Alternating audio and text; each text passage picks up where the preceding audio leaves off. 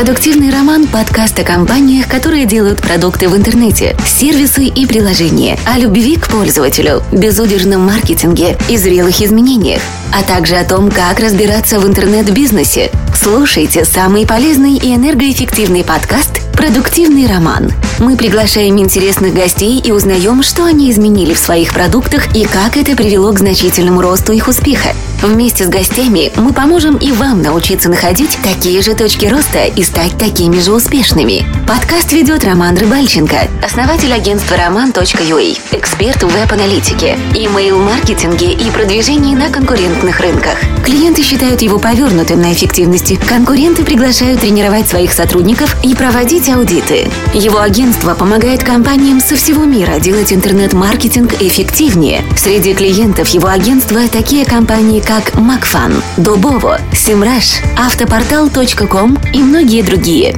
Встречайте, Роман Рыбальченко. Всем привет! Это 22 выпуск подкаста «Продуктивный роман». И сегодня у меня отличный гость, по скайпу мы пишемся. Это Николай Щербина. В трудовой написано руководитель направления маркетинга и менеджмента главного офиса, попросту говоря, маркетинг-директор Приватбанка. Привет, Привет Николай. Привет. Спасибо, что согласился дать интервью. Мне кажется, что это будет максимально полезно, потому что я так... То, что мы нашли в интернете, что ты проработал в Приватбанке как минимум минимум с 2010 э, года, то есть это там уже более 7 лет, и думаю, сможешь поделиться с нашими слушателями секретами. А, ну и начнем.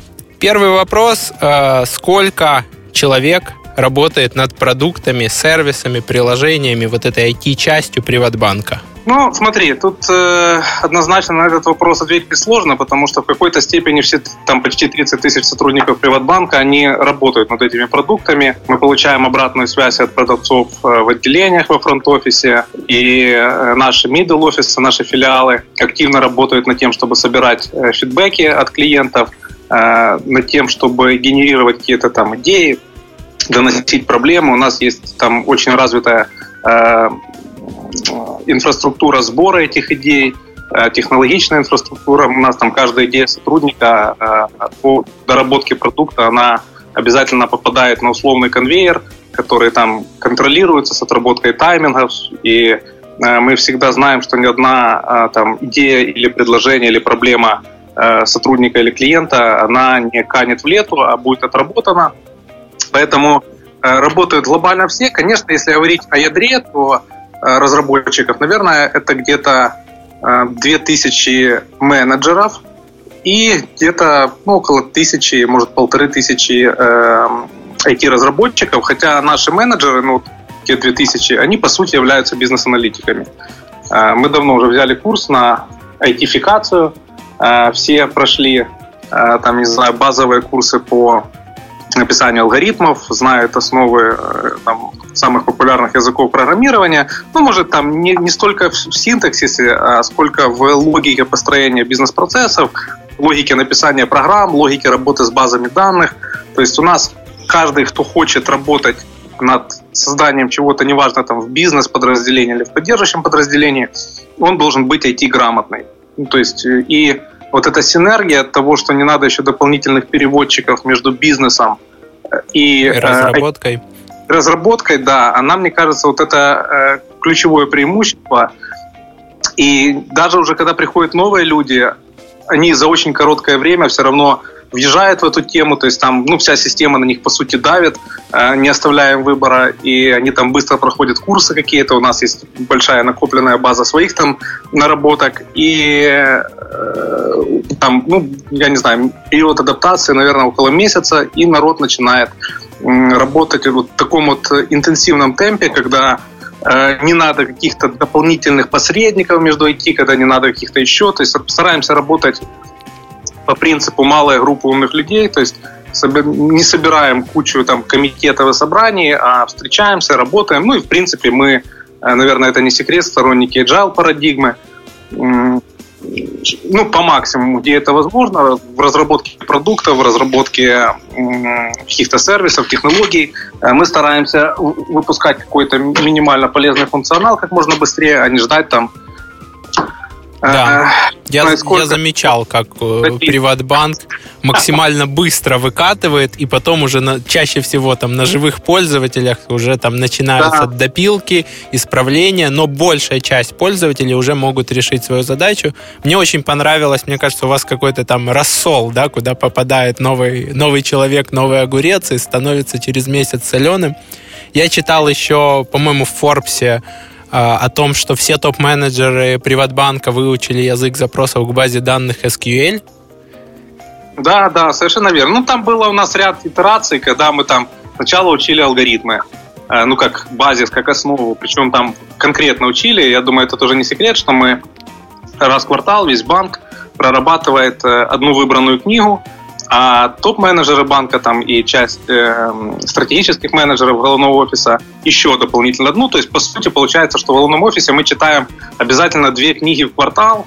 Это как отче наш. Ну, то есть, конечно, читаем больше, но вот эти две книги э, это то, что мы как бы и контролируем прочтение, это позволяет нам всем говорить на одном языке, и в то же время это удобный инструмент для распространения правильных идей. То есть, чтобы правильно сделать тюнинг такой, настройку э, головного мозга на какое-то направление. И вот когда мы поняли, что банк должен стать IT-компанией, э, у нас э, там в вот этом вот в процедуре чтения начали появляться тематические книги. И начали мы там с книги об основах построения алгоритмов, потом были книги там, ну, уже более глубокие, там про цифровое ядро мы смотрели, про банкинг, который будет будущего, который строится на IT-платформах. Э, были курсы отдельно, когда нам сказали о том, что надо сдать SPL, были курсы там э, построения бизнес-процессов там на нашей внутренней платформе, которая позволяет, не зная там досконально языков программирования, условно там э, в визуальном интерфейсе программировать реальные боевые процессы. Все это было Круто. Сколько, если это можно хоть как-то выделить, сколько приносят отдельные, возможно, самые крупные или самые легко считаемые продукты в год, да, потому что у вас очень много разных приложений, сервисов, продуктов, и, безусловно, они пронизывают всю инфраструктуру банка, начиная от отделения и заканчивая мобильным телефоном конечного клиента. Смотри, э, по продуктово, наверное, а, все-таки, ну, в силу там особенностей нашей структуры, лучше скажут продуктовики. Я как э, ну, человек, который больше маркетингом занимается в целом, ну, как бы ориентируюсь больше по ключевым цифрам банка в целом, да, опять же, там показатели прибыли, но вот так вот, э, так, ну, могу сказать, что, например, такой продукт, как мгновенная рассрочка, он нам за полгода принес, это просто цифры недавно обсуждались, кажется, порядка 60 Э, миллионов гривен. Но в то же время, там, например, такой продукт, как страхование э, недвижимости там, без осмотра, э, там порядка 2 миллионов гривен за полгода. Но если же говорить о банке в целом, то подводя итоги полугодия, мы говорили о цифре порядка 4,5 миллиардов гривен прибыли. Хотя, конечно, к сожалению, из-за злополучного токсического портфеля, наверное, слышал о нем, ну у нас да, его обсуждают. Чисто балансово получилась ситуация отрицательная. Там порядка минус 2 миллиарда. Это то, что мы сейчас с грустью в глазах видим в нашем балансе, хотя объективно понимаем, что это больше вопросы учетные, а банк работает прибыльно, банк работает эффективно, максимально эффективно, насколько возможно. Все бегут вперед, как и раньше, э, все горят глаза, ну, то есть тут атмосфера такая очень э, такая и напряженная. Да, и заряженная, и напряженная, но э, главное, что мы-то понимаем, что вот эта цифра, она по сути является там э, цифрой бухгалтерской, э, что э, все мы делаем правильно, движемся в правильном направлении, ну а то, как дальше там разрулится ситуация с этим портфелем, конечно, мы все мечтаем о том, чтобы там произошло, ну не знаю, чудо, не чудо, но был принят какой-то закон, который бы отделил Э, вот эту вот там токсическую часть от работы банка, и банк, скинув эту ношу, мог бы с чистого листа начать движение вперед. Не знаю, это может случиться, может не случиться. Не случится, ну, как бы не случится, никто руки не опустит, будем двигаться все равно точно так же, будем работать э, с тем, что есть. Но вот такая вот э, мечта, как бы, есть у всех, кто сейчас работает над там, созданием новых продуктов, над их продвижением, над выведением на рынок. Э, нам бы, конечно, так было проще. Ну, а там как жизнь. Ну, насколько я понимаю, хотя я далеко не эксперт в этой части, регулятор, в частности НБУ, в какой-то момент переоценил ваши активы или ввел новые там правила их э, как это, подкрепления или как это правильно называется. И в тот момент они там ну, стали по учетным документам стоить сильно меньше. Я прав или там что-то посложнее? А, что на самом деле, я сколько вникаю в эту тему, сколько у нее обнаруживается там новых уровней э, в глубину, поэтому я думаю, что если мы сейчас начнем все это разбирать, то мы чуть-чуть уйдем от основной темы обсуждения. Э, понимаю, что этот вопрос волнует всех, но, э, скажу честно, он волнует и меня. И вот как ты говоришь, что я не эксперт, я тоже как бы небольшой эксперт в формировании корпоративных портфелей там, и того, что там происходило. Э, я только могу констатировать то, что там, сейчас это создает определенные сложности, определенное давление, э, и избавившись от этого, мы бы, конечно, рванули со второй космической скоростью вперед. Более чем уверен. То есть это, знаешь, как у баскетболистов, когда они тренируются, у них на ногах есть утяжелители. Вот сейчас, мне кажется, у вас схожая ситуация. Вы с утяжелителями, если как-то от них избавиться, прыжки станут выше, потому что да. вы работаете даже с этими утяжелителями достаточно хорошо. А какие основные продукты ты для себя выделяешь для фокуса в работе и вот для как ключевые продукты банка – и какие у них показатели там DAO, MAO, посещаемости? Ну, смотри, у меня нету э, возможности и привилегии там что-то для себя выбирать. То есть, э, как вообще построена структура? Есть бизнесы, да, которые э, занимаются разработкой продуктов, э, и есть э, подразделение маркетинга, которое я возглавляю, занимается продвижением. И если я начну там на, на ком-то фокусироваться, то, соответственно, из других подразделений. Поэтому занимаемся мы всеми продуктами. Единственное, что акцентировать там, как бы и больше фокусироваться, это на отдельных каналах продвижения. Их у нас больше 10 основных. И э, здесь я переключаю фокус внимания там, с, э, к более массовым или к наименее эффективным, там, зависит от ситуации. Или к инструментам э, конкретным, которые позволяют там, повышать конверсии. Вообще, грубо говоря, мы больше ориентированы на какие-то директ-маркетинговые штуки, на персонифицированное общение с пользователями. У нас меньше вот этого там билборды обклеить там, или ну, так, такое листовки с вертолета раскидывать. Э, хотя, конечно, мы прибегаем к этому, когда вот был период э, оттока депозитов, национализация, паника. Э, у нас не оставалось выбора, нам надо было подкрепить наши, там, скажем, P2P коммуникации. И массовая реклама это все было, но сейчас мы уже, ты видишь, на, на, на улицах города этого нет, поэтому мы потихоньку возвращаемся к нормальному ритму, когда мы, используя наш абсолютно уникальный э, потенциал, там, десятки, ну, там, свыше 10 миллионов э, уникальных коммуникаций в месяц с клиентами. Э, это то, что позволяет нам там условно не заморачиваться над э, какой-то нетаргетированной массовой, ну, там, не связываться с какими-то нетаргетированными каналами продвижения, а работать напрямую с нашими клиентами. Тем более, что наверное, этот вопрос еще всплывет. Количество данных, накопленных о клиентах э, самого разного характера, э, оно достаточно для того, чтобы строить интересные модели, э, там, прогнозировать результаты и так далее. Это очень интересно. Да, мы этого еще обязательно коснемся. Ну вот смотри, у Яндекса в свое время они выделяли четыре таких ключевых продукта. Они говорили, у нас есть почта, у нас есть поиск, у нас есть карты и главное там как вариант рассказать человеку, что в мире происходит. Есть что-то подобное у привата, вот, ну там, наверное, это приват 24. Возможно, это еще какое-то количество продуктов, которые являются там самыми главными, скажем так. Ну, э, я ни для кого не открою секрет, если скажу, что, э, наверное, ключевым, ну, я не знаю, правда, какой вес придать, какой важнее, какой нет, тут это дискуссионный вопрос, но карта универсальная. Это то, что в народе называется кредитка, хотя на самом деле э, это действительно универсальная карта. у которой очень много особенностей и опций. И второе – это мы считаем один из самых инновационных в мире интернет-банкингов, это Приват24.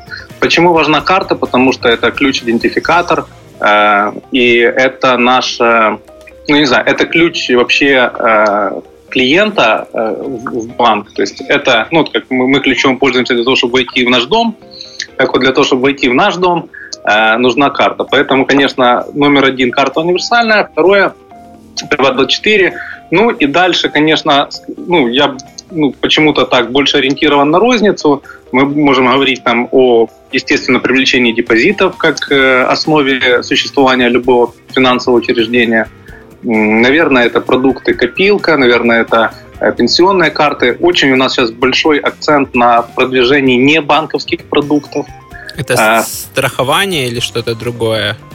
И страхование, и продажа билетов, и различные там пополнения мобильного. В какой-то момент мы поняли, что находиться в русле чисто финансовых традиционных инструментов, ну, очень скоро будет уже неинтересно. Поэтому еще то руководство, которое обладало очень мощным видением в этом направлении, оно взяло правильный курс, и э, вот эта вот тема, я думаю, она еще получит дальнейшее развитие э, в ближайшее время, потому что э, там очень классные результаты там, в продаже билетов, и авиа, и ЖД. Сейчас мы автобусные билеты уже начали в этом квартале э, продавать через Приват24. Э, страховки самые разные, там страхование жизни, недвижимость без осмотра, о которой я уже говорил, э, автострахование.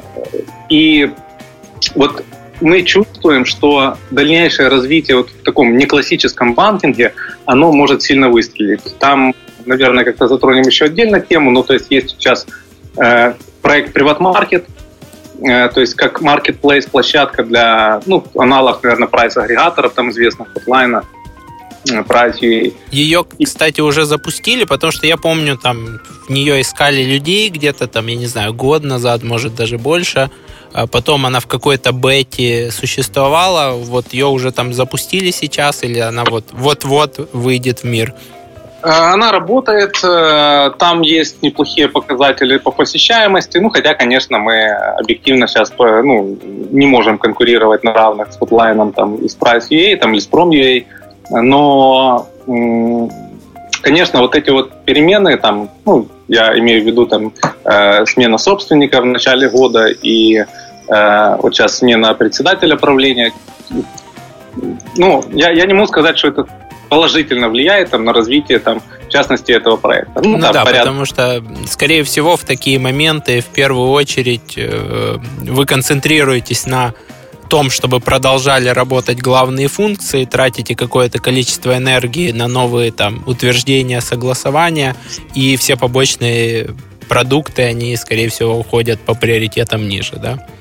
Да, в какой-то степени так и происходит, хотя э, четко артикулируется на всех уровнях, что все-таки приват-маркет – это далеко не побочный продукт, и э, хотя и не банковское классическое направление, но между тем очень перспективно. Они сейчас там интегрировали и с э, платформой Прозора, насколько я знаю. То есть э, дают возможность э, проводить торги, прошли аккредитации. Я думаю, мы еще, ну, ближайшие там, я думаю, месяца два нам надо на раскачку, но вот уже через квартал можно будет еще раз предметно поговорить по этому проекту. Я думаю, что мы все-таки совместными усилиями его продвинем. И вторая, вторая вещь из неклассического банкинга, которая сейчас только будет набирать обороты – это так называемый, ну, мы между собой так называем этот проект, торговый центр внутри Приват24. А, он до этого развивался несколько хаотично. Ну, то есть, э, ты, наверное, слышал о том, что у нас там то вино появлялось в продаже. Да, вино, подарочные сертификаты. Да, подарочные сертификаты. В общем, мы дошли до того, что мы хотим это упорядочить. И мы планируем на начало сентября, э, ну, может, на конец августа, сделать очень мощный старт – я пока еще не готов раскрывать подробности в плане промо, ну, то есть какое оно будет, но точно знаю, что это будет э, что-то такое достаточно шумное на рынке.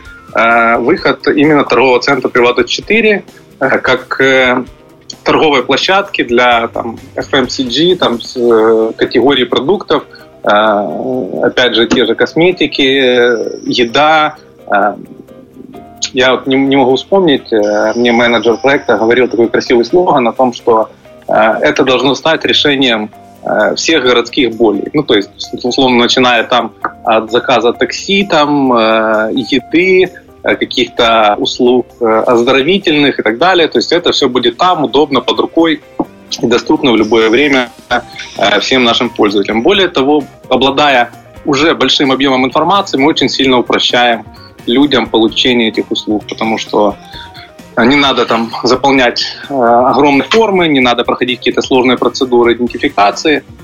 То, что, э, ну вот, э, зная своего клиента, принцип, он у нас поставлен во главу, и это наше огромное конкурентное преимущество по сравнению там, с другими сервисами, э, которые, к сожалению, 20,8 миллиона клиентов, которые есть у нас сейчас, они их не знают, а мы их знаем очень хорошо. Продуктивный роман. Подкаст о компаниях, которые делают только прибыльные продукты в интернете. И мы возвращаемся в студию. У меня в гостях по-прежнему Николай Щербина, маркетинг-директор крупнейшего банка Украины «Приватбанк». Очень круто то, что ты рассказываешь. Э, я так понимаю, что здесь можно даже провести небольшие параллели между китайским э, WeChat, если я не ошибаюсь, он называется WeChat, где да, пользователь да. через приложение может сделать все, что угодно. То есть я уже пробовал там через приложение приват заказывать э, такси. Сейчас, конечно, я перешел на Uber и вполне предполагаю, что вот как Google Maps в свое время интегрировал Uber внутрь себя, возможно, ваши менеджеры уже над этим работают. Э, и будет очень круто посмотреть это вживую и действительно там использовать это приложение для всех сфер жизни, чтобы каждый раз не вбивать свои карточки, не проходить проверки, там, 3D Secure и так далее. Ну, ты очень точно угадал с WeChat, действительно штука, которая нас вдохновляет очень сильно.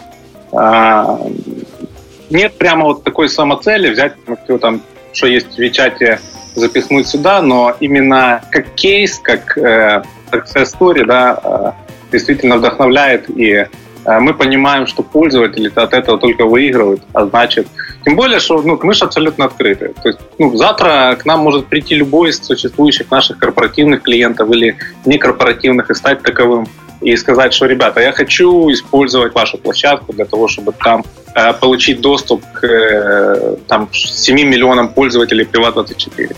Ну, как бы welcome, там, э, все остальное остальное это детали, условия, которые можно согласовывать. Но мы вот себе взяли за лозунг э, там, этого года приват шер, то есть приват делится э, своими технологиями, сервисами. Это не просто, ну, как бы там, рассказ. Кстати, ну, должна как раз, э, я думаю, в ближайшие пару недель и вообще там просто я не знаю, революционная штука. Ну, во всяком случае, я таких примеров не знаю, когда мы позволим пользователям я даже не знаю, можно ли об этом говорить, но думаю, что можно. Когда мы позволим пользователям э, других банков, у которых есть карта, использовать Приват24. То есть представь, ты там пользователь, я не знаю, э, Ощад банка, Райфайзен банка или еще кого-то, тебе очень нравится твое мобильное, там, мобильный интернет. В остальном у тебя претензий нет. Мы даем возможность подвязать свою карту и пользоваться самым инновационным мобильным банкингом э, вообще без проблем. Слушай, и... ну, мне представить тяжело, потому что я как раз позакрывал все счета и оставил там приват и еще там небольшое количество банков, там Укрсиб, и то Укрсиб не для там переводов, а для э, других вещей. Но я понимаю, что есть огромное количество пользователей, которые даже не пробовали такое количество инновационных сервисов или почему-то боятся привата. И, по-моему, то же самое делал в России Тиньков, если я не ошибаюсь, когда они открылись для пользователей всех банков. Ну вот я этот кейс пропустил. Я пытался найти какую-то информацию о том, кто, кто, кто тоже так сделал, вот именно один в один. Э, я не нашел. Ну, может, я пропустил эту веху в истории Тинькова, но э, тут даже вопрос не в том, насколько это там ноу-хау или там что-то еще. Просто э, это очень крутая тема. Она э, ну, настолько классная, что э, вот эти наработки в технологической сфере, которые у нас есть, они по сути станут доступны каждому гражданину Украины, которому нужен качественный продукт. Ну, то есть раньше таких примеров не было. Ну, то есть, иди да. в приват и пользуйся Приват24. Закрывай счета в другом банке, иди пользуйся Приват24. Мы сейчас говорим, подожди, нет, ты, если ты принцип, ну вот у нас сейчас 51% э, доля рынка физлиц и 56 юрлиц. Мы понимаем, что 49% рынка физлиц э, по тем или иным причинам э, выбрали там другие банки. Ну окей, вы выбрали их, это ваше право, ваше решение. Мы не идеальны, но мы ну, как бы совершенствуемся регулярно. Но ни один из клиентов э, с другими банками, и, да, и даже сами наши э, конкуренты, они признают, что да, в вопросах онлайн-банкинга мы отстаем. По ряду причин, там у кого-то ядро э, э, такое, что на, на нем очень сложно строить правильную цифровую систему, у кого-то какие-то другие вещи. Я уверен, что э, ну, э, невозможно остановить эволюцию и развитие этих систем, и рано или поздно мы все выровняемся, ну, более-менее на каком-то одном уровне. Но пока у нас есть такое конкурентное преимущество, и мы э, предлагаем каждому украинцу э, к этому делу приобщиться, добавить свою карту любого банка и начать пользоваться удобными, простыми, понятными, э, качественными сервисами, которые там есть. Сейчас уже мы добавили туда. То есть это можно сделать уже сейчас, на самом деле. Круто. То есть это не... Да, мы просто об этом сейчас громко не говорим, но любой человек уже сейчас может зайти, добавить свою карту в меню, ну там сервис, и э, использовать сейчас там есть переводы между картами, мобильные платежи, то есть то, что занимает там процентов 90 от всех транзакций, которые есть в Пива24. Но мы, конечно, э, активно работаем над тем, чтобы были доступны абсолютно все эти операции. Ну и э, мне, честно говоря, этот проект очень нравится. Круто. Скажи, э, Приват очень долго и планомерно инвестировал в разные инновационные, иногда побочные, иногда там близкие к основному бизнесу решения. Это там чат-боты, это приложение AirPay, это сервис чатов SiteHeart. Насколько там большой процент этих приложений, он потом живет полноценной жизнью, хорошо приживается, а не остается ну, на таком там тестовом полигоне и небольшом количестве пользователей. И кто их драйвит обычно такие проекты? Э, ну, на этот вопрос мне достаточно сложно ответить. Э, я точно знаю, что, ну, смотри, э, всеми вещами, которые претендуют на просто звание инновационное, да, без приставочки «ин», там, да, мы работаем все. То есть каждый думает над тем, как улучшать продукты, как делать что-то интересное, правильное. Когда же мы говорим о каких-то радикальных вещах, ну, там, действительно настоящих инновациях, там, какими была там разработка операционной системы Horizon, э, там, создание вот этих вот э, сайт-хартов, э, там, чат-ботов и так далее. Раньше в Центре электронного бизнеса руководителем был Александр Витязь.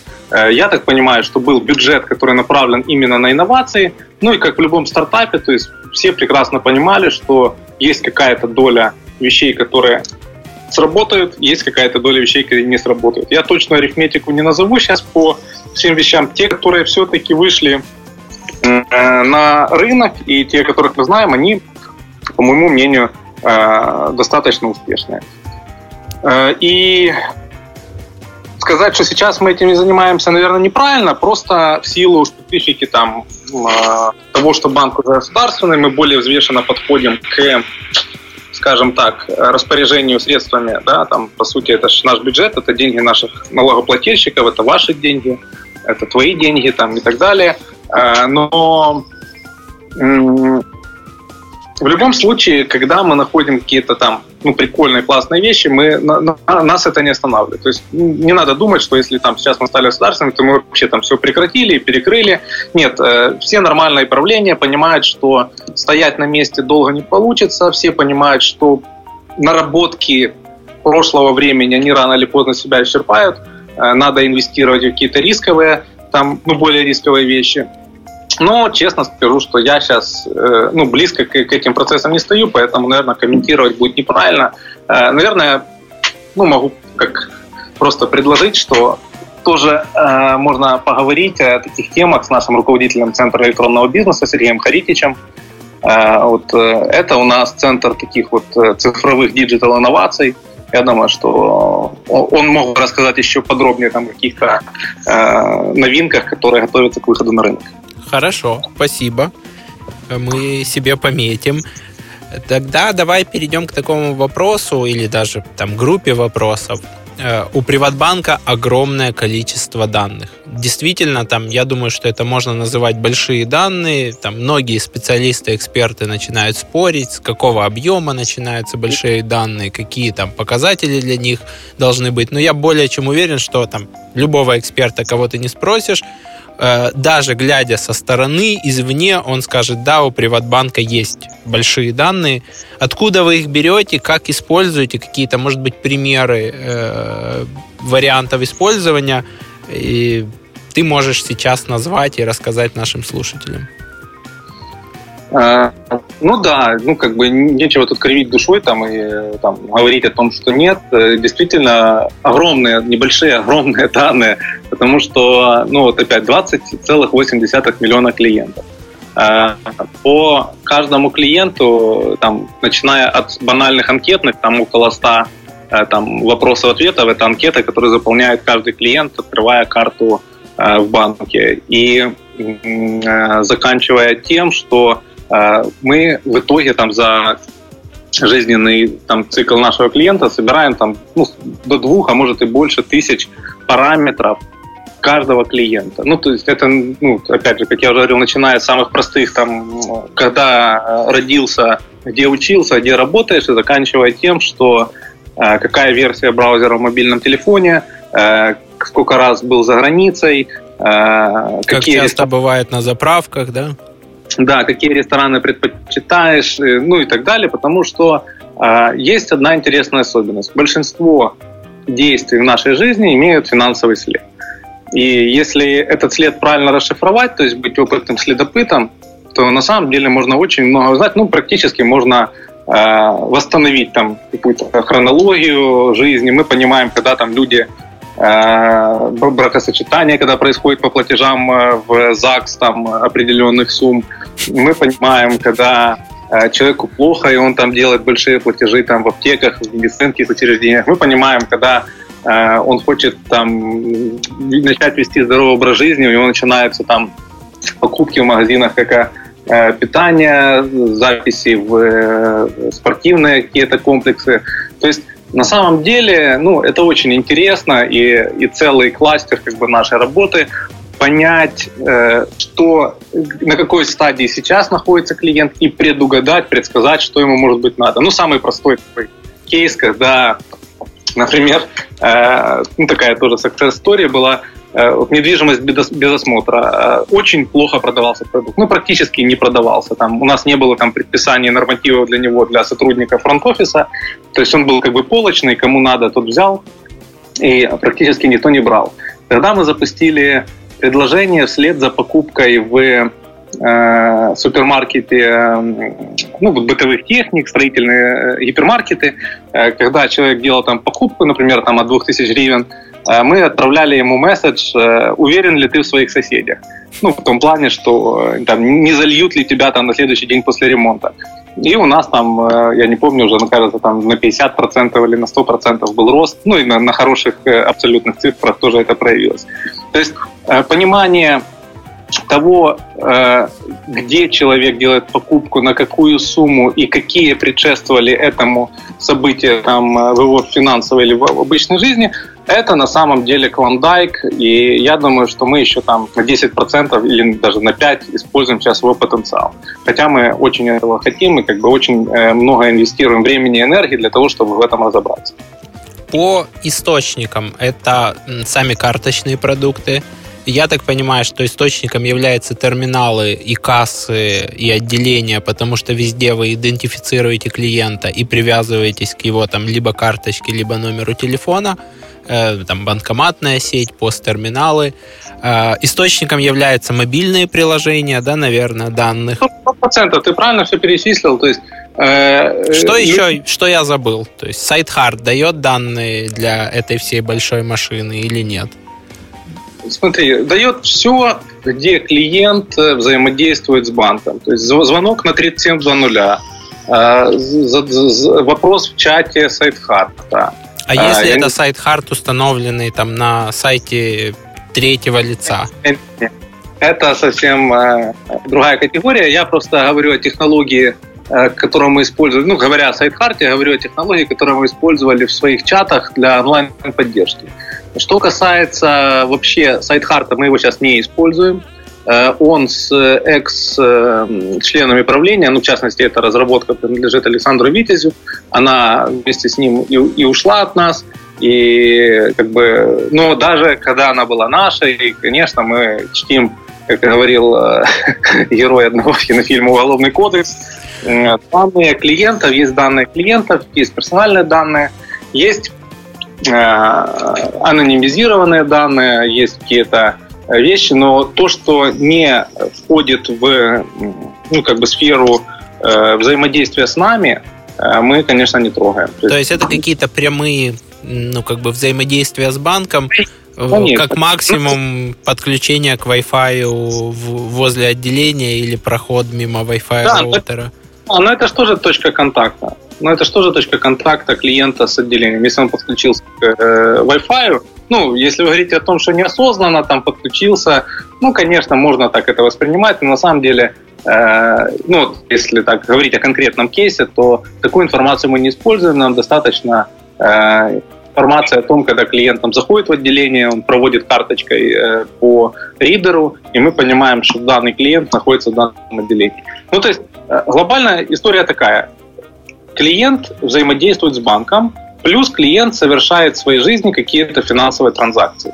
Э, это происходит в любом банке, и, ну, и такая схема работает в любом банке. Другое дело, что используют ли эту информацию другие банки, и используют ли ее на пользу клиенту, это уже другой опыт. Да, ну, это большой вопрос. Я очень долго бесился, когда обслуживался в Овале, э, когда они мне в десяткам каналов, начиная от звонков, отделения физических писем, которые приходили там по адресу прописки, предлагали кредитную карточку. При том, что у меня там был зарплатный проект, приходили деньги, там на остаток ничего не начислялось, я эти деньги снимал и перекидывал туда, где начислялось на остаток.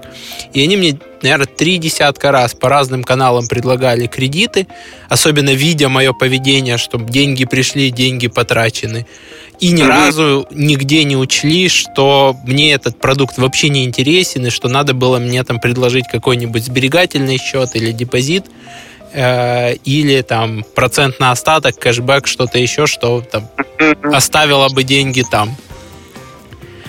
Поэтому про, про другие банки знаешь, или, или хорошо, или ничего. Ну, кстати, крутой пример ты привел. Э, я очень люблю его тоже. Ну, это чисто маркетинговая такая фишка.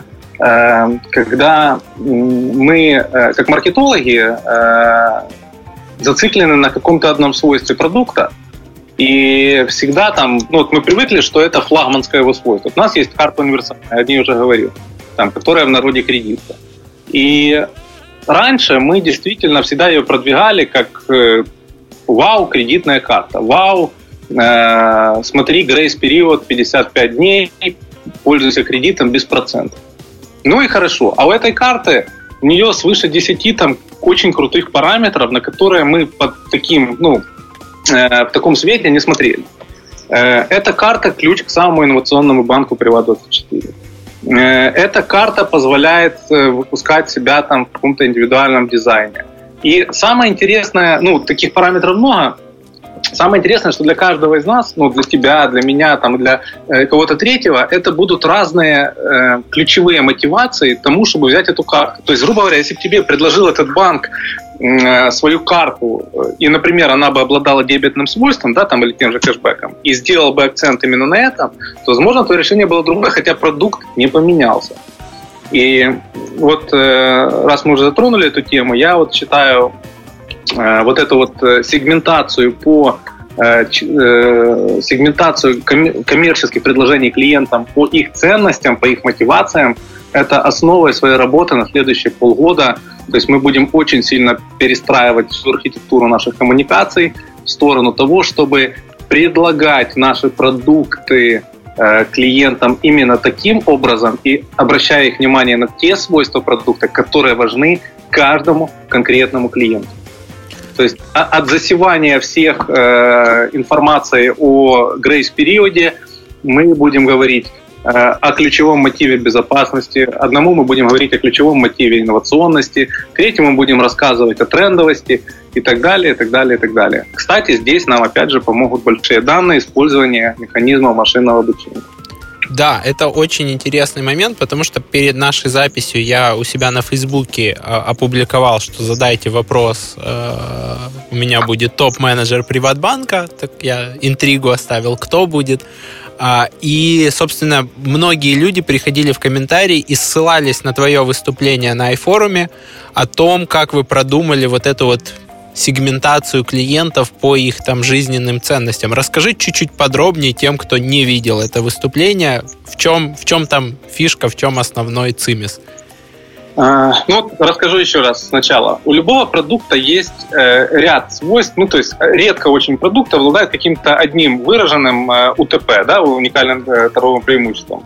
Э, скорее всего, э, в зависимости от того, как мы на него посмотрим, он может быть там и инновационным, там, э, и безопасным, и экономным, и там им могут пользоваться, и имиджевым, и так далее.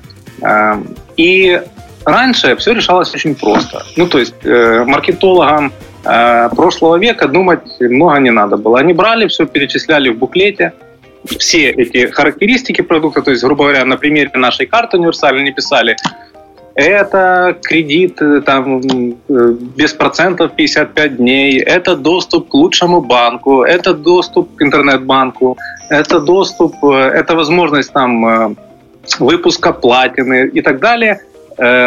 В чем проблема? Проблема в том, что сейчас, когда мы перегружены информацией, у нас мы не будем читать вот эти вот 18 параметров. Если в теме письма мы не затронем или в первой строке лендинга ту ключевую мотивацию, которая движет в покупке этим человеком. Вот у меня, например, жена, она все покупает с позиции безопасности. Что детское кресло, что машину.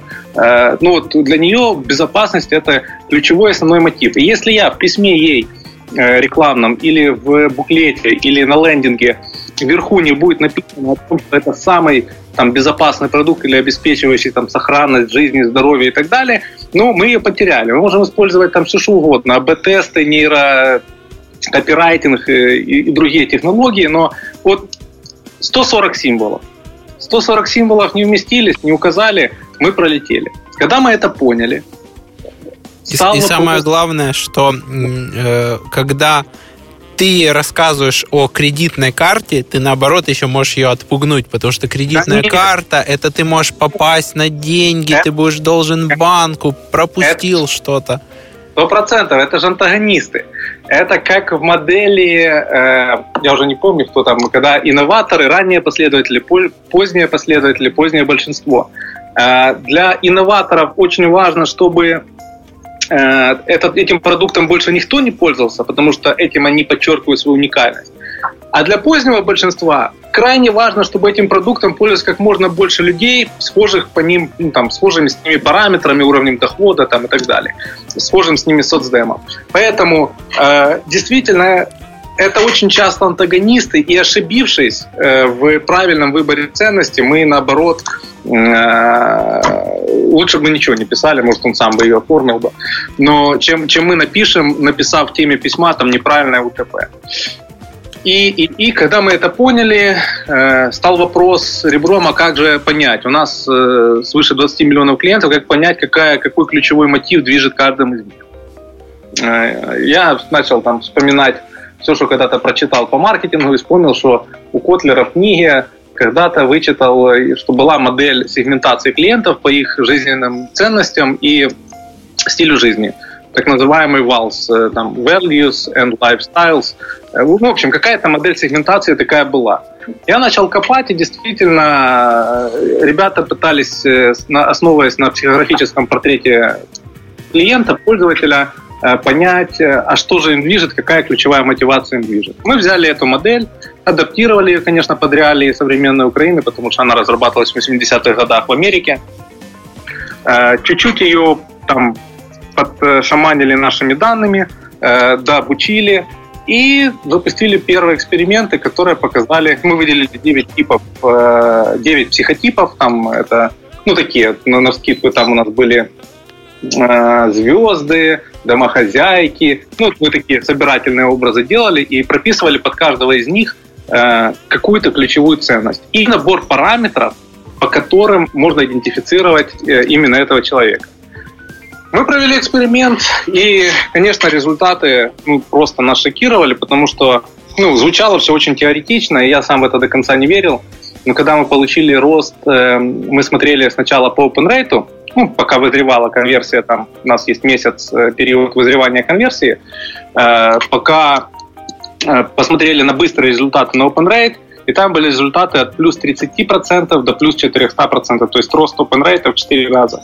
И потом, когда уже дозрели результаты конверсии, ну, в некоторых случаях действительно в 3-4 раза конверсия превышала стандартную, ну, то есть это, ну, и, и это был, была первая итерация этой модели. На самом деле сейчас, каждый раз проводя новый цикл рассылок, мы дообучаем на полученных данных о том, кто согласился, кто нет, эта модель, она становится с каждым разом все лучше, лучше и лучше. Ну, конечно, э, мы не получим там э, стопроцентных конверсий, мы это понимаем, там, но э, очень хочется говорить с клиентами на том языке, который ну, заходит им и говорить о тех ценностях продукта, которые важны именно им.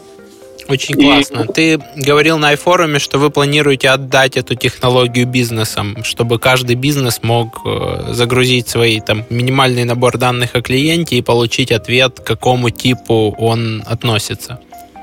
Да, я работаю сейчас над, э, ну скажу честно, вопрос больше не технического, а юридического характера. То есть это надо правильно э, проработать. Потому что э, очень э, ну, возникает такая реакция первая у людей, это вы что, собрались торговать данными клиентов? Нет. Ну, то есть мы хотим построить модели, которые, не обладая никакими персональными данными, это анонимизированные данные. То есть вы приносите, условно, мне набор параметров э, клиента вашего, там, пол, возраст, э, образование, все, что есть, там, ну, какие-то там, я не знаю, ключевые топ-20. А в ответ я могу спрогнозировать, э, к какому типу он относится и э, какая ценность у него является ключевой. Ну, кстати, я это говорил на форуме, вот никакой сильно военной тайны нет. Конечно, мы в наших моделях, она более точно используем там э, свыше 100 характеристик, но чтобы взять и завтра уже каждому повысить open rate и конверсии, надо просто открыть эту статью в Википедии с Валсом, посмотреть на своих клиентов и прикинуть хотя бы методом здравого смысла, собрав там 3-4 умных человека рядом, о том, кто куда относится. Кстати, э, ну, если будет возможность, э, я могу предложить, чтобы фрагмент презентации, который касается именно сегментации клиентов, Э, там была размещена как-то рядом с подкастом, чтобы наши да, слушатели... Да, конечно. Мы это засунем. У нас есть такая штука, как расшифровка подкаста. Есть бонус от гостя. Мы это засунем в бонус от гостя. Он доступен всем э, подписчикам рассылки Роман Юа. Ну, а тем, кто не подписан, им показывается э, лид-форма, которая говорит, что введи свое имя и email и получи тут же мгновенно доступ э, к этим дополнительным плюшкам. Так да. мы дособираем э, базу подписчиков, такой лид-магнит. А, а представь себе, чтобы вот это вот э, предложение в этом месседже звучало тому, для кого важна инновационность, и получить доступ к уникальным инновационным материалам, тому, кому важна там экономия, и получить доступ к материалам, которые позволят сэкономить тебе, ну там, ну вот я просто когда я влюблен, честно, в эту ну, технологию, в этот сервис, это совсем новый уровень общения э, с потребителем, с клиентом. Это все совсем по-другому. Это настоящее, я считаю, э, вот, вот это и есть настоящая сегментация и таргетинг. А то, когда мы же раньше так сегментировали? Ну, давайте поделим на бабушек, на, на, на, на студентов. На мужчин, там, на женщин, на автомобилистов. Женщин 30-40, 40-50. Ну, в общем, конечно, это не то. Слушай, что... а как вы проводите тесты? То есть, э, вот, э, скорее всего, это АБ-тесты. Вы вначале там часть выборки цепляете, есть контрольная группа, есть тестовая, или вы там сразу раскатываете на всех и смотрите там и используете это в будущих периодах? Как, как обычно у вас построена методология тестирования? Не, ну смотря в чем. Если Privat 24, то сразу на всех. А если А если рекламные имейлы, то, конечно, ну, это я шучу, конечно, там проходит э, тестирование все возможные, но только внутренними э, силами. Э, это просто возвращаясь к тому вопросу в начале нашего общения про agile. Смотри, конечно, есть у нас называется это экспериментальное событие, которое всегда предваряет массовому событию. Экспериментальное событие проводится на аудитории максимум 2000 человек, ну, то есть это обычно там даже ну, не 2% базы, ну, то есть достаточно маленькой выборки, на которой мы запускаем экспериментальное событие, запуск... есть контрольная группа, Э, мы э, подводим итоги, там смотрим, как э, совершились оформление продукта тем, кто, ну, кто выполнил целевое действие из основной группы, которую мы отправляли, и кто, ну, это стандарт, я тут ничего нового не расскажу. Если результаты нас устраивают, у нас есть пороговые уровни для каждого канала, есть предельная стоимость каждой коммуникации, которую мы рассчитываем. Если бизнес она устраивает и соответствует остальным параметрам, Э, мы запускаем ее в бой, то есть уже она выходит в массу. Слушай, это очень интересно, потому что обычно клиенты жалуются, что они не делают тесты, потому что у них нету достаточно там э, людей, нету возможности там э, подсчитать это все. Ты говоришь, что вы тестируете на очень ну, небольшой выборке, 2000 человек, это там, если им всем отправили письмо, Э, и open rate будет там, я не знаю, 40%, то это будет порядка там 800 открытий писем, даже не кликов и не покупок. А, по каким метрикам вы потом понимаете, да, и там считаете вы стат достоверности, или вы считаете просто, что вроде бы чуть лучше стало? Что... Не, ну, да, да, да, я понял вопрос. Мы действительно э, рассчитали в свое время все вот эти вот статистические погрешности, интервалы, в которых можем работать. Ну, 2000 число такое, больше, наверное, эмпирическое. То есть мы поняли, э, что э, работая именно с такой выборкой для экспериментальных событий, мы потом в массовых событиях практически попадаем всегда ну, в те же результаты. Поэтому смысла там только ради того, что в математике написано по-другому, там увеличивать эту базу до 20 тысяч, ну, я, честно говоря, большого не вижу, потому что, ну, как бы, все равно мы же понимаем, что эксперимент есть эксперимент, клиентов жалко. ну, то есть, если эксперимент неудачный, да, и отправить сразу на аудиторию 20 тысяч, э, я считаю, что это неправильно. Я всегда стараюсь минимизировать количество этих контактов на этапе проверки гипотезы.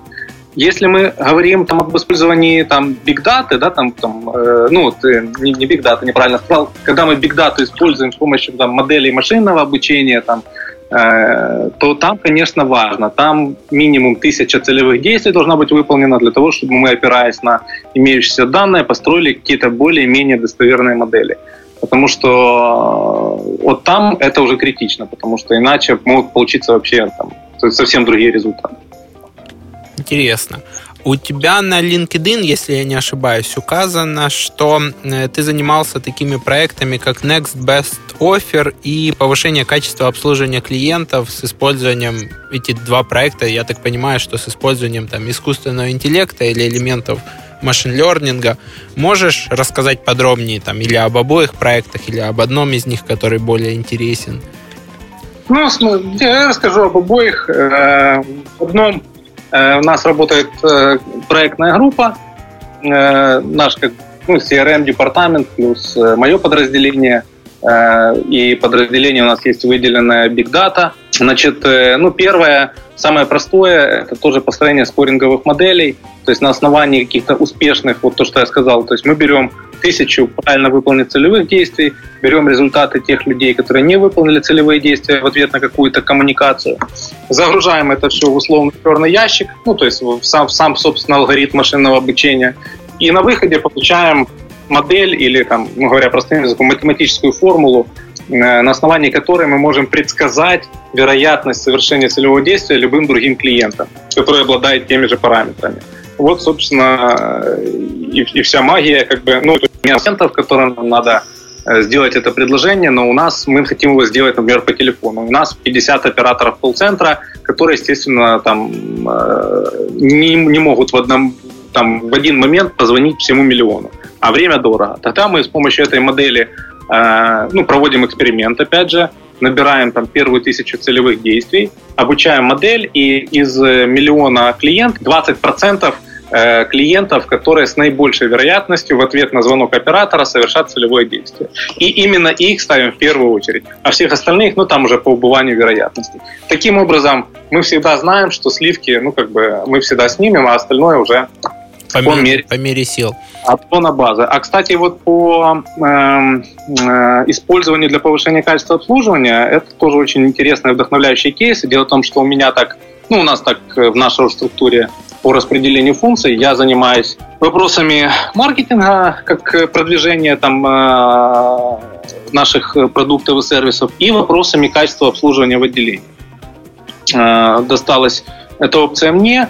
И мы смогли сделать два кейса с использованием машинного обучения очень интересных. Первый кейс – это когда мы... У нас 75% э, негативных оценок из-за очередей. И для того, чтобы идентифицировать очередей с помощью э, нейронной сети, э, с помощью камер видеонаблюдения, которые стоят в отделениях, нейронная сеть научилась определять, фиксировать очередь. Она подает об этом алерты, мы строим дашборды, принимаем потом управленческие решения там, по расширению отделений, по, там, иногда передислокации, добавлению новых штатных единиц э, в отделение. То есть это первый кейс, когда вот именно нейронная сеть на основании, там, мы, загружаем туда фотографию, она нам возвращает ответ, есть там очередь или нет. Насколько я помню, там точность уже достигла порядка 80%. Э, конечно, там потом идет доп. валидация для тех, которые не попали, но в целом результаты меня тоже э, очень вдохновляют. И второй кейс, это вообще такого я не знаю, там, есть ли вообще где-то такое в мире, не, не только там в Украине, а в мире. Э, у нас же все сеансы обслуживания мы записываем. То есть с целью контроля того, что говорит сотрудник, насколько корректно он предоставляет информацию, Э, рассказывает ли он о всех ключевых особенностях продукта. Я, ну, правда, считаю, что это вот, вот это действительно революционная технология, но ну, мы всегда использовали ее для контроля сценариев. А недавно мы научились использовать ее для контроля доброжелательности, для контроля там, вежливости общения сотрудников. То есть на самом деле мы просто взяли транскрибированные вот эти записи, то есть ну, мы их пропустили через э, алгоритмы, которые э, выбрали ну, условно, тысячу или несколько тысяч э, таких вот диалогов, транскрибированных, в которых э, клиент нам поставил оценку 2, ну, там, плохо сказал, меня обслужили, и положительное подкрепление выбрали там несколько тысяч диалогов, в которых поставили нам оценку 5 или 5 с плюсом. Загрузили в этот же алгоритм, и теперь у нас э, там э, порядка, чтобы не соврать, не помню точную цифру, но несколько сотен в месяц диалогов мы получаем примерами ну, достаточно такого жесткого общения сотрудников на, местах с клиентами, при которых клиент нам об этом не сообщил. То есть мы его опрашивали, клиент в силу там или своего характера, или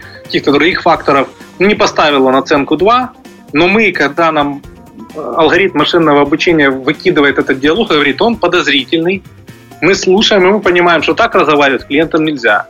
Ну, естественно, сотрудник получает штраф э, там, э, и доп. обучения за это, но самый, э, самый класс этой системы в том, что э, клиент не сказал, ну, то есть он там в силу каких-то причин э, не проинформировал, ну, там, когда мы его спрашивали о том, что была проблема, а 100% всех общений. Вот ты там завтра придешь в отделение, будешь общаться с соком, и именно его слова, то есть его стиль общения – там будет транскрибироваться, прогоняться. И если он там грубил и хамил, мы все равно это выявим, даже если ты нам об этом не скажешь. Интересно, очень, очень круто. Скажи, э, как вы э, строите отчетность и визуализируете вот это огромное количество данных, экспериментов, э, работы вообще вот ежедневной там, как она устроена сейчас? Ну, смотри, вопрос вообще не праздный, потому что вот у нас есть большие данные как бы о клиентах, и у нас есть не менее большие данные. Вот в банке все всегда были заточены, даже сказал бы, повернуты на измерение. Ну, то есть вот эта старая максима управленческая о том, что то, что невозможно измерить, тем невозможно управлять, она возведена в ранг абсолютный в приватбанке, и у нас не бывает менеджера без KPI, у нас не бывает процесса без SLA, там, ну, то есть у нас все абсолютно там подбирается измерению. В какой-то момент это привело к тому, что вот эти большие массивы данных, они были визуализированы там в виде статистических таблиц и всего, просто э, перестали восприниматься как управленческий инструмент. Ну, то есть есть там какое-то нагромождение всего, черт ногу сломит, как это понять. И мы стали, э, открыли для себя и потом стали явными такими апологетами дашборда. То есть э, правильно визуализированная управленческая информация. Мы полностью запретили использование всех статистик, переработали все и адаптировали для э, начиная от сотрудников, э, которые сидят в отделении, у них есть свой дашборд, в котором они видят свои продажи, в котором они видят аналитику, воронки продаж свои, в которых они видят то время, которое они потратили на работу с каждым клиентом. Там очень много опций, поверь мне. И дальше его руководитель, который всю, всю информацию по отделению, по каждому сотруднику, потом руководитель филиала, до головного офиса и до председателя правления Приватбанка. То есть это все такая иерархическая структура, там, где ты в 3-4 клика можешь понять любую проблему с любым продуктом. Э, ну, плохо как бы рассказывать без слайдов, но общая идея такова. То есть есть показатели стратегические верхнего уровня. Ну, например, пусть это будет там э, депозитный портфель. Э, и председатель управления, сидя у себя в кабинете, смотря на свой дашборд, у него там есть показатели, которые светятся красным, и есть показатели, которые светятся зеленым. Ну, и там промежуточный вариант. То есть красным это есть проблема, клик на эту проблему, и он видит э, диаграмму Э, мы называем ее расческа, это ну, столбиковая диаграмма, которая сопоставляется все региональные подразделения, все 25 там, региональных подразделений, филиалов банка. Мы видим, кто сработал лучше, кто хуже. Естественно, он обращает свое первое внимание на то, кто сработал хуже. Опять клик на этот столбик, и он проваливается уже в детализированную информацию по этому филиалу. Внутри филиала есть естественно, отделение. Есть воронка в целом по филиалу, есть отделение, и можно, провалившись, кликнув на каждое отделение, ну, на те, которые тянут э, филиал вниз, дойти до сотрудника. И кликнув на сотрудника, понять, сколько он продал сегодня, сколько он продал вчера. Ну, то есть, э, когда я показываю на каких-то презентациях, там, заходит речь, там, ну, других продуктов банка, и там, ну, люди видят э, у меня на там, на лэптопе э, дашборд, начинают спрашивать, я им показываю, ну просто э, э как управленцы, такой восторг, когда можно в несколько кликов проанализировать любую проблему, найти э, аналитически там, э, кто тянет вниз и почему тянет вниз. Ну и при этом э, то, что я еще не видел нигде э, на подобных системах, у нас каждый виджет с информацией, то есть каждый график, каждая диаграмма Э, оснащена, э, ну, она дополнена так называемыми э, текстовыми модулями, то есть, по сути, подсказками, потому что вот у нас есть такое у всех заблуждение, что, ну, что тут непонятного, смотри на воронку и понимаешь, что тебе делать. На самом деле, даже те же там вроде бы понятные воронки, они не для всех так понятны, как оказалось. Ну, мы работаем с аудиторией 30 тысяч сотрудников. И Э, работая с такой аудиторией, нельзя э, оперировать допущениями.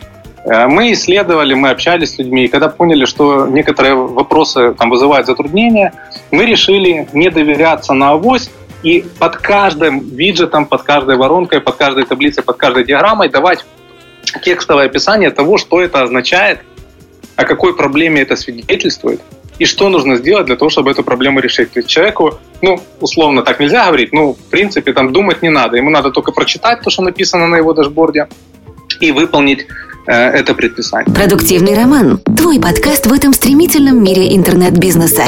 Мы возвращаемся в студию. У нас по-прежнему э, в гостях виртуально по скайпу Николай Щербина, маркетинг-директор Приватбанка, делится просто секретами, как устроено все э, в привате. Очень полезно, очень интересно. То, что ты рассказывал вот в прошлом блоке, я просто слушал и сразу вспоминал параллели там про сегментацию, про отправку не всем пользователям, а сливкам. Там я читал это еще у Артура Хьюза в книге «Маркетинг баз данных», когда коммуникации стоили дорого, про вот это проваливание внутрь, да, там, начиная от э, э, стандартных аналитических инструментов типа Google Analytics и Power BI для визуализации отчетности, это все кажется вроде бы логичным и понятным, но так немного компаний, которые это делают.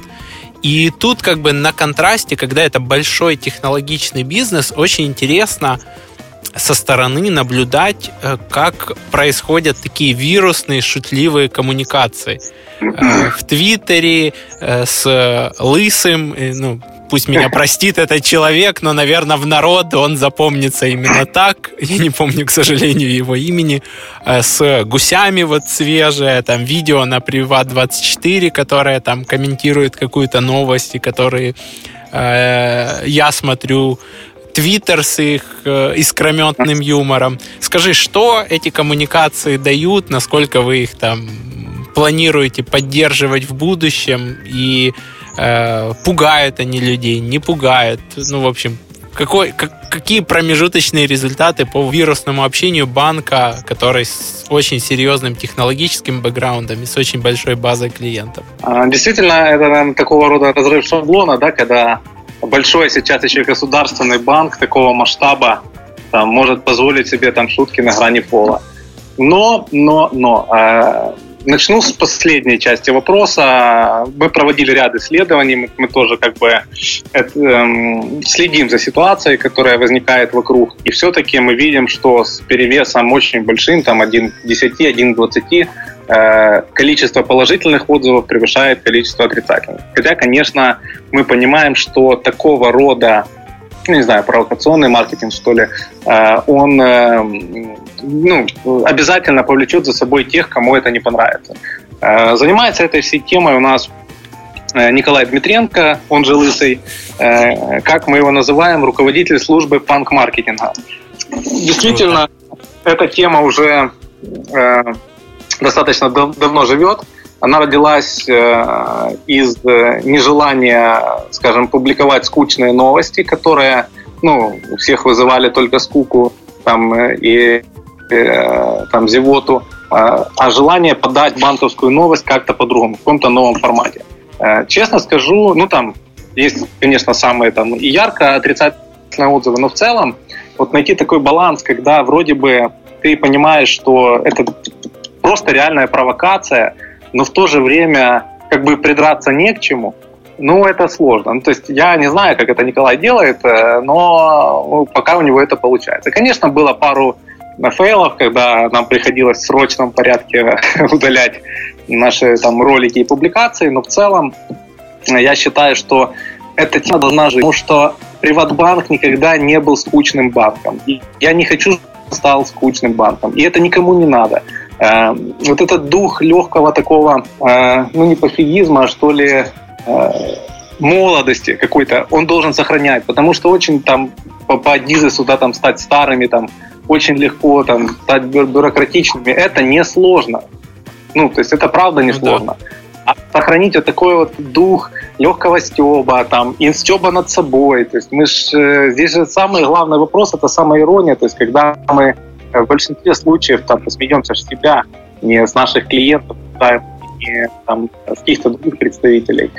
Поэтому ну, пока что, во всяком случае, я очень благодарен нашему руководству, что оно там или благосклонно закрывает глаза, или, ну, скажем так, не, не акцентирует сильно на этом внимание, разрешает нам э, продолжать вот такое бунтарское движение такое. Короткий вопрос от женской части слушателей. Женат ли Николай? Да, Николай женат, э, у него есть э, прекрасная еще дочка, два с половиной года. В общем, от Николая, наверное, очень многие украинки хотят детей, но он уже женат, увы. И хотелось бы перейти к блоку вопросов от слушателей. Я в этот раз решил тестово спросить, что людям было бы интересно узнать. Там было очень много каких-то вопросов, которые не относятся к темам нашего подкаста, но были интересные такие вопросы. Если можешь, коротко, Э, быстро, просто вот так, чтобы люди получили ответ на, на свой вопрос. Почему вначале а. деньги, а потом карта в банкомате? Имеется в виду, выдается, да? Э, потому что сделали исследование и поняли, что люди больше расстраиваются, когда забирают карту, но забывают забрать деньги, чем когда забирают деньги, но забывают забрать карту. Понял. А, второй вопрос. Э, планы на будущее, чего, чего ждать от привата в ближайшие месяцы, квартал? От привата ждать, э, ну, во-первых, никаких резких изменений по курсу точно не будет, поэтому, ну, можно спокойно выдыхать тем, кто переживает. Во-вторых, будем стараться развивать направления, связанные вот с онлайном. То есть все больше и больше внимания будем переносить на наши онлайн-сервисы. Это не означает, что мы бросим заниматься отделениями, никто не закрывает и закрывать не будет, мы будем инвестировать в качество обслуживания. Просто мы понимаем, что все-таки прогресс не остановить, и банк, он все-таки будет скоро в телефоне. Поэтому мы смотрим туда. Следующий вопрос. Криптовалюты. Перспектива биткоина, лайткоина, эфира, даша. Когда есть смысл покупать? Ну, я, я сразу скажу, не эксперт в криптовалютах. Э, в моем понимании, поэтому естественно, следовать моим рекомендациям было бы как минимум глупо здесь.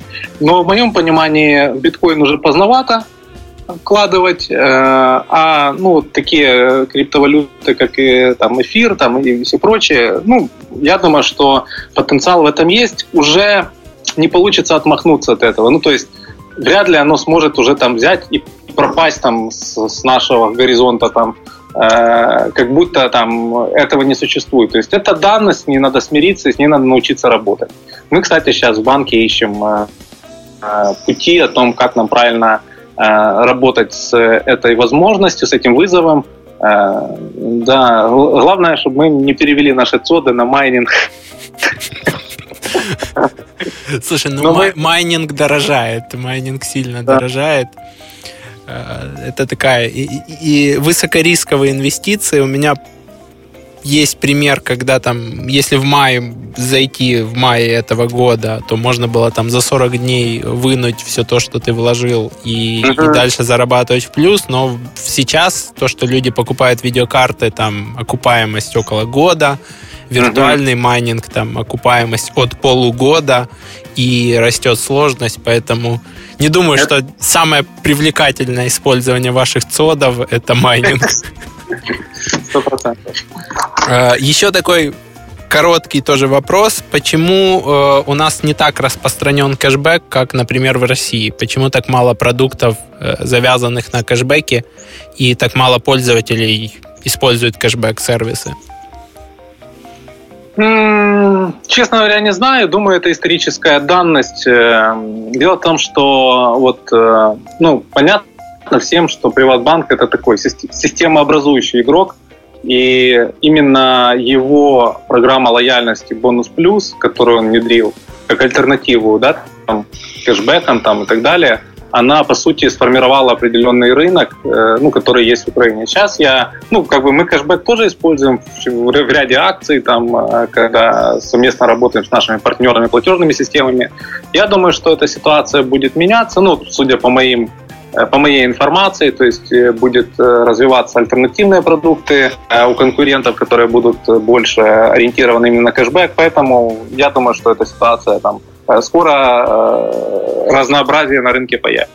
Да, я уже видел, что MasterCard э, делает сейчас кэшбэк с букингом, и постепенно появляются какие-то такие предложения на рынке уже более массовые и, и доступные. Еще один короткий вопрос. Э, некоторые из моих друзей знают, что я, в свою очередь, мне платину подарили, и они спрашивают, что нужно сделать, чтобы Приватбанк э, набрал оператор Приватбанка и сказал, здравствуйте, имя, отчество, мы бы хотели вас проапгрейдить с голда на платину. Они говорят, голд у нас уже есть, и не один.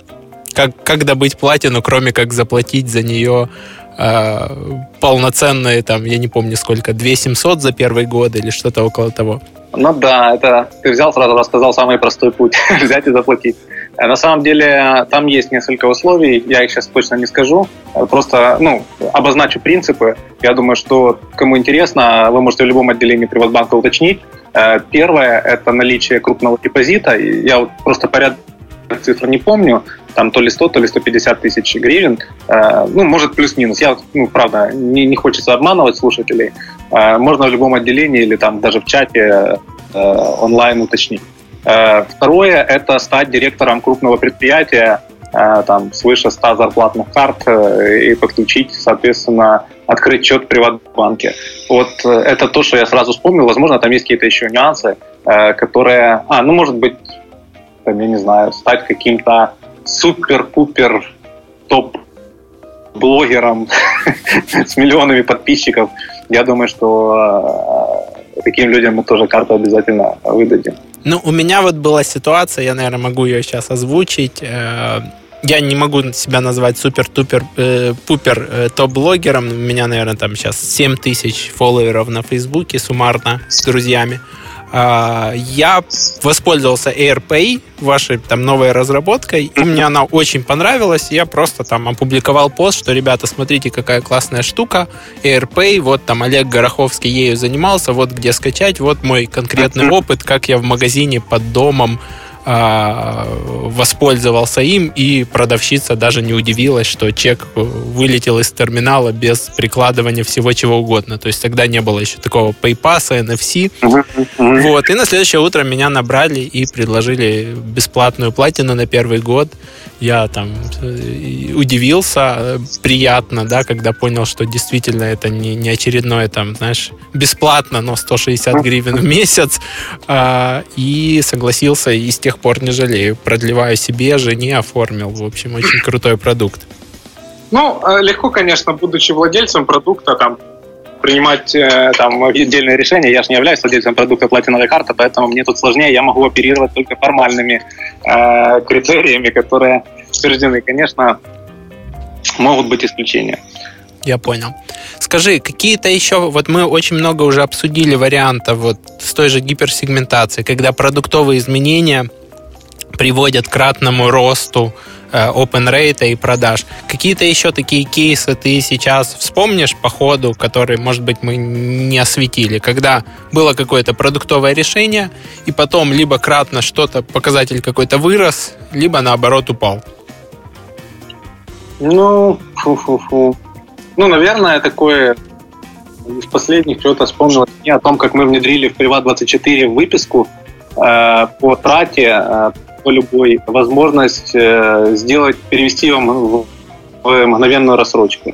То есть, э, когда мы, по сути, э, любое выполненное тобой, там, любую покупку, я не помню, там, кажется, какой-то суммы, по сути, предоставлялась возможность потом, постфактум, там, ее разбить на какой-то период. Там был такой скачкообразный рост, я сейчас цифрами не оперирую, врать не буду, но это было очень круто, наверное, за счет того, что мы, первое, ну, естественно, Приват24 – это очень посещаемая платформа, люди смотрят свои выписки, то есть мы нашли правильный канал э, для того, чтобы доступаться до человека. И второе, то, что это в один клик э, переводит э, сумму, оплаченную в задолженность. Это простота, она позволила там достичь хороших результатов. Я тебя понял. Интересный тоже кейс. Получается, что вы дали возможность пользователю оформить э, такую рассрочку уже после того, как он посетил там точку продажи или вообще оформил покупку, возможно, даже онлайн, где и не было возможности. Да, да, все верно. Круто. Продуктивный роман. Подкаст, который внимательно следит за успешностью продуктов в интернете. И мы возвращаемся снова в студию. У нас по-прежнему в гостях Николай Щербина, маркетинг-директор Приватбанка. И мы переходим к такой уже более неформальной, нерабочей части нашего интервью. Спасибо тебе за то, что ты так детально рассказал э, о процессах, о том, как у вас все устроено, какая у вас э, ДНК, скажем так, у Приватбанка. И э, в этой части хотелось бы ее начать с подарка. Э, у нас есть два партнера у подкаста. Это сервис посуточной аренды Добова. Мы пришлем тебе э, ваучер на проживание, если будешь там где-то в командировке или в путешествии, сможешь воспользоваться их сервисом э, посуточной аренды. И э, второе, э, от нашего партнера интернет-магазина «Книга без ЮА» я видел, что ты очень любишь читать. Э, мы приготовили книгу на украинском, я не знаю, читал ты ее или нет, Уолтера Айзексона «Инноваторы. Как группа хакеров, гениев и гиков делали цифровую революцию». Супер, спасибо большое, особенно то, что на украинском. Я читал эту книгу, но я сейчас э, перечитываю там очень много бизнес-литературы именно на украинском языке. Честно говоря, хочу проапгрейдить чуть-чуть у себя там э, навык именно украинского, поэтому большое спасибо, очень актуально. Очень круто. Мы тебе после подкаста э, спросим, куда прислать, и пришлем. И в этот момент, по всем законам э, социальной инженерии и Чалдини, я обычно спрашиваю о подарке для наших слушателей. А, скажи, что мы можем дать вот туда вот бонусом э, к лид-магниту? Э, я помню, что мы упоминали фрагмент э, выступления, да, или презентации. Ну, сто процентов. Смотри, я точно считаю, что там наши наработки в вопросах сегментации, это, по сути, будет для, для каждого, ну, скажем так, проактивного маркетолога Э, подарком и шпаргалкой э, э, то, какие сегменты мы выделяем, по каким ключевым критериям и какие у них ключевые ценности и мотивации. Это то, что позволит ему завтра, грубо говоря, запустить вместо там своей стандартной смс-рассылки там, с одним предложением на тысячу человек 10 более сегментированных, более таргетированных сообщений, которые повысят там, конверсию и так далее. Э, обязательно эта презентация э, будет размещена. Там, кстати, есть QR-код, отсканировав который с помощью Private 4 можно получить там ее в интерактивном виде. Э, очень интересно. И, и, и, и может еще... быть, это подборка книжек. Вот ты говорил, да, что вы учились алгоритмам, пониманию программирования, да, там, на, чтобы говорить на языке IT части. Да, да, вообще не проблема. У меня действительно, я считаю, что это один из ключевых факторов, почему как бы я ну, занимаю там то место, которое я занимаю, это то, что достаточно много читаю. И у меня есть подборки из топ-10 книг, которые там надо прочитать каждому руководителю, там топ-10 книг э, по маркетингу, по IT, э, которые ну, максимально меня продвинули, да, там, э, проапгрейдили меня, мое сознание. С удовольствием поделюсь абсолютно как бы несложно и с радостью. Круто. Это будет вот таких несколько топ-10 книг от Николая Щербины. Скажи... Э, да. Да. Да. Хотел, хотел еще сказать э, об одном, ну не знаю, подарке, не подарке. Давай. Э, я сейчас э, работаю очень плотно над э, таким, ну, выводом внутреннего нашего продукта на внешний рынок. Э, в чем идея?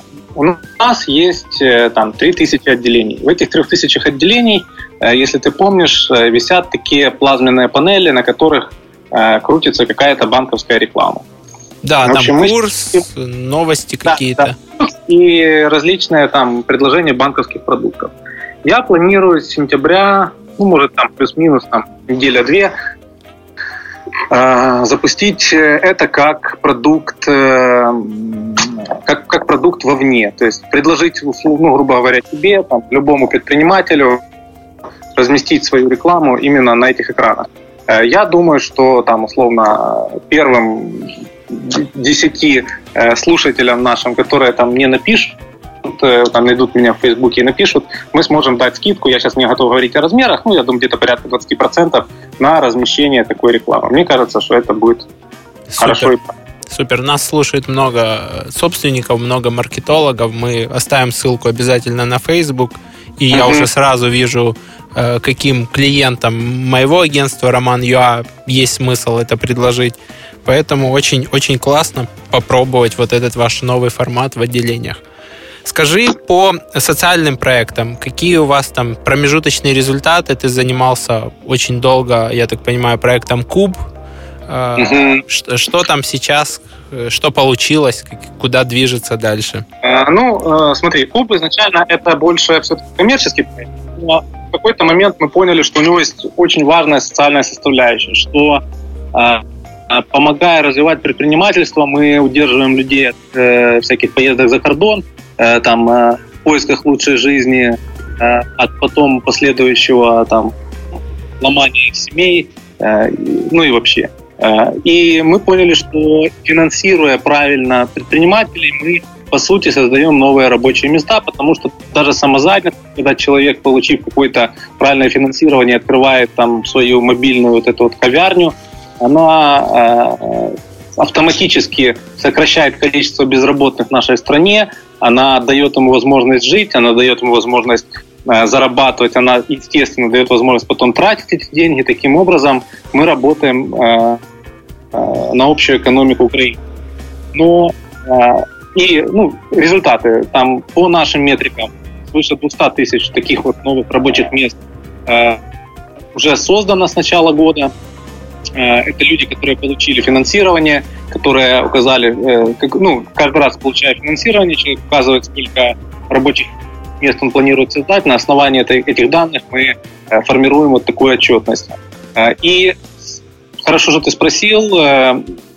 Опять же, вот у нас осень будет очень насыщенная на новые какие-то вещи. Начиная с сентября будет старт абсолютно нового и нетипичного для Украины пакета, тарифа, что ли, который будет называться инкубатор в нашей линейке. Его идея очень простая. Есть люди, которые работают сейчас там в офисах э, наемными работниками или не в офисах, где-то работают. Есть э, там тиражные студенты, э, которые задумываются о создании своего бизнеса, но э, понятно, что именно на этом этапе э, самое большое количество страхов, самая большая неопределенность, есть определенное давление там со всех сторон, непонятно, полетит, не полетит, если полетит, то там э, есть куча вопросов, которые касаются налогообложения. И мы предложим таким тем людям, которые ранее не регистрировались как предприниматель, открыть счет в нашем банке и получать обслуживание первые полгода совершенно бесплатно, не платя никаких комиссий, никаких взносов. То есть таким образом снижаем их это давление. И с другой стороны, мы протянем им руку помощи в вопросах э, совершенствования компетенций, э, в э, консультациях, обучения, предоставления самой там, важной информации о продвижении продуктов, о налогообложении, об отчетности и так далее. Поэтому такого еще нет. Ну, я не слышал, что кто-то из банков предлагал такие продукты. Мы считаем, что предприниматель, который придет к нам, новый, начинающий, которого, который там, ну, грубо говоря, сейчас требует поддержки и помощи, если он ее получит, он навсегда останется с нами. Очень круто. И мы активно используем Приват24 для бизнеса, в том числе и в части э, электронной отчетности. В том числе раньше мы использовали, сейчас переезжаем на другой проект, э, папку 24 проектом Димы uh-huh. Дубилета, который запускал для подписывания актов и других документов с помощью ЭЦП в купе с вот этим предложением это станет еще более как бы сильным и интересным для начинающего предпринимателя, что он получит это бесплатно, плюс еще какое-то обучение, помощь. Очень, очень, очень интересно. Расскажи, как ты проводишь свое свободное от работы время? Ну, наверное, не удивлю. Я ввиду дефицита времени стараюсь его максимально уделять семье. А, общаюсь с супругой, с, дочерью. А, и, конечно, я в какой-то момент понял, что э, занятия спортом не очень сильно повышают все, ну, начиная от, просто от тонуса и энергии, заканчивая результатами в работе. Э, наверное, эта тема уже тоже там, ну, даже в какой-то степени банальная, но э, оглядываясь назад и задавая себе вопрос, почему я это не понял 10 лет назад еще и не начал чем-то заниматься таким, я все-таки скажу об этом. Если наши слушатели сейчас сомневаются, это правда работает. Э, пожалуйста, одевайте кроссовки. Я не знаю, если у вас есть велосипед, садитесь на велосипед. Если нет велосипеда, одевайте кроссовки и бегите. Если у вас нет кроссовок, бегите босиком. Вот поверьте, э, это одна из самых трансформирующих таких штук, э, которая ну, очень сильно меня проапгрейдили в жизни. Поэтому, если вы это сделаете, то вы точно не пожалеете. Ну и, конечно, чтение книг. Я уже сказал о том, что это, я считаю, самый сильный фактор роста любого человека. Это даже ментально очень важно, потому что если ты считаешь, что тебе книги читать не надо, это значит, что ты признаешься себе и остальным, что ты уже все знаешь. Это самое большое заблуждение, которое может быть в культуре человека. Абсолютно, стопроцентно согласен. А Почему выбрал велосипед? Не испытываешь ли ты стресс во время езды, или ты ездишь не по общественным дорогам, а по там, каким-то более проселочным или лесам? Хотя я видел, что ты там наезжаешь, по-моему, там 30 километров за раз или даже больше. Ну, смотри, я, как и каждый офисный спортсмен, я так сейчас утрирую каждый, я просто, знаешь, сейчас есть определенный тренд. Э, я, конечно, хочу прийти в триатлон, и я начинал с бега, э, и достаточно долго просто бегал, и мне этого хватало абсолютно полностью. Но вот недавно приобрел себе шоссейный велосипед, и для меня открылся еще один жанр. Это именно как велоспорт. спорт, и действительно объемы там, ну, 30 это минимальные тренировки, а вообще там, когда на, на длительных оно доходит и до 100, и выше километров. Э, следующий челлендж у меня на зиму плавание, потому что пока это самый отстающий у меня вид спорта, как только я его закрою, можно будет пробовать участвовать в каких-то э, соревнованиях для триатлетов. Ты рассматриваешь короткий триатлон или длинный, там половинка, полный Ironman? Ну, такое, конечно, мечтаю о длинных дистанциях, но объективно понимаю, что сразу чудо не произойдет. Буду поэтапно двигаться, там, спринт, олимпийка, ну, а там, может, и половинка. Конечно, есть, э, ну, раз уже зашли на, на такие откровенные темы, есть мечта в следующем году сделать половинку. Круто, круто. Думаю, что у тебя все получится. Я приходил в спорт э, с, э, с желания пройти Ironman.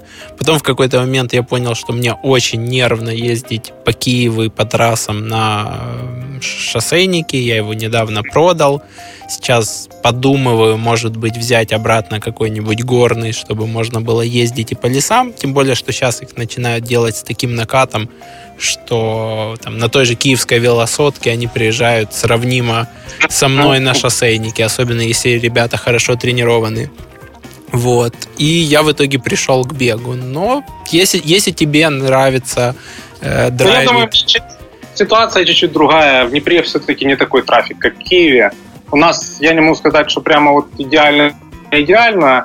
Есть, конечно, свои нюансы, но тем не менее там а мы выезжаем чуть-чуть за город, там на Запорожское шоссе и так далее. Ну, там, где трафик чуть поменьше, и, в принципе, тренироваться можно. Э, тем более, я живу немножко за городом, мне проще где-то 20 километрах от Днепропетровска, и у меня всегда есть определенные, как бы, ну, часть маршрута, где я вообще спокойно еду, и меня никто не трогает. Поэтому тут мне повезло в этом плане. Я несколько раз был у вас, мне очень понравилась ваша длинная набережная. Конечно, там автомобилисты гоняют очень, очень быстро, но там есть там пешеходная часть, есть э, вдоль воды часть, и за городом я тоже был пару раз. Действительно, есть красивые места, где я видел ребят, которые вкручивают и хорошо так вкручивают на шоссейниках. Поэтому, ну, что тут можно пожелать? Пробуй, делай, это, это классно. И спасибо, что мотивируешь наших слушателей. Буду рад через э, год услышать о твоих положительных э, результатах на половинке Айронмена. Главное, все, все плавно. Мы сейчас записываемся в студии Радио Спорт. Э, пользуясь случаем, рекомендую тебе. Наверное, ты слышал подкасты ребят. Э, там очень много о беге, о велосипеде, о триатлоне в том числе. Поэтому э, рекомендую тебе и нашим слушателям. Спасибо большое, что в своем э, сжатом графике ты нашел возможность э, записать это интервью. Нашим слушателям спасибо, что дослушали до сюда. И будем закругляться. Да, спасибо, Роман. Честно, очень такой динамичный, интересный произошел разговор. Вот думал, что как-то будет более ну, как-то формально, что ли. Э, но, видимо, правильно поставленный вопрос влечет за собой полную вовлеченность интервьюируемого. Большое спасибо за приглашение, было приятно поговорить. Тем более рад действительно рассказать о наших планах и, э, как ты сказал, о нашем ДНК э, слушателям твоего подкаста. Думаю, это будет интересно. Мы, как я уже неоднократно за сегодня сказал, готовы делиться всем и технологиями, продуктами, и в том числе знаниями, навыками, поэтому кому будет интересно, пожалуйста, обращайтесь, будем работать. Супер. Наши слушатели напоминают, что вы можете всегда или в социальных сетях э, у меня или на страницах Роман Юа Продуктивный роман задавать свои вопросы, комментарии или на сайте. Э, и мы добавим там ссылку на профиль Николая в Фейсбуке, фоловьте его, добавляйте в друзья. Если будут вопросы, я думаю, что он сможет вам помочь и ответить на них. Только, пожалуйста, не пишите всякие стандартные вопросы, почему мне начислили 3 гривны э, штрафа за кредит, Цените время Николая и его экспертизу. Всем спасибо, до новых выпусков. Пока-пока. Спасибо, счастливо. Подкаст «Продуктивный роман» о компаниях, которые делают продукты в интернете, сервисы и приложения. Подписывайтесь на новые выпуски на сайте roman.ua в разделе «Подкасты». Ставьте 5 баллов в iTunes и рекомендуйте друзьям.